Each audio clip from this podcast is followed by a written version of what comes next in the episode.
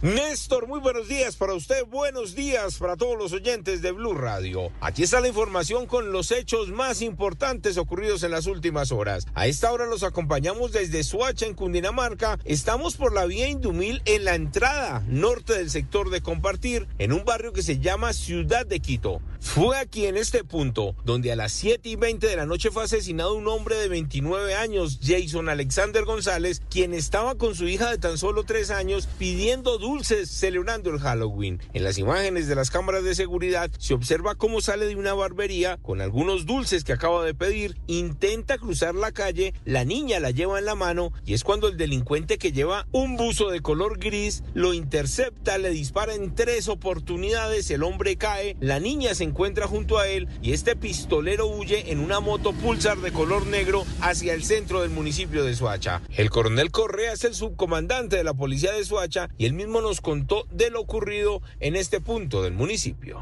Informamos que se ha activado un grupo especial con el fin de adelantar las actividades investigativas que permitan determinar las circunstancias de modo, tiempo y lugar, así como también de judicializar a los responsables.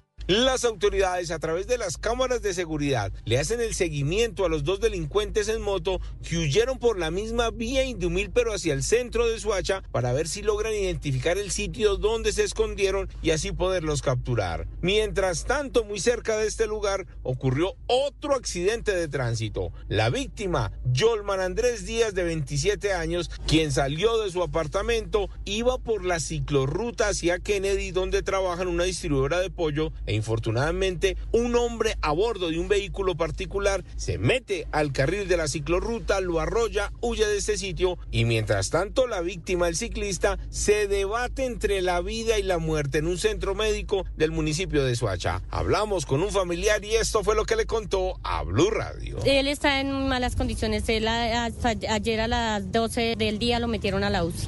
Eh, tiene fracturas toda la cara, él le tumbaron los tiene todos los dientecitos rotos, se le desprendió el labio de acá, tiene roto de fractura de la nariz, los pómulos, todo, y tiene eh, fracturas en la cabeza. Muy lesionado, ¿eh? Muy lesionado, él no reacciona, él no él trata de, él de pronto no puede abrir sus ojitos, pero los tiene demasiado hinchados y pues por el impacto ya, ya trata de abrir los ojitos, pero él no está consciente, él está ido, él, él está totalmente desorientado. La policía de Suacha asumió la investigación, obtuvieron más imágenes de lo ocurrido, pero ahora esperan la colaboración de varios conductores que pasaron a esa hora y que vieron posiblemente las placas del carro que se fugó para así poderlo identificar y capturar al responsable. Eduard Porras, Blue Y de todo eso hay videos. Gracias, Eduard. 5 de la mañana, 54 minutos.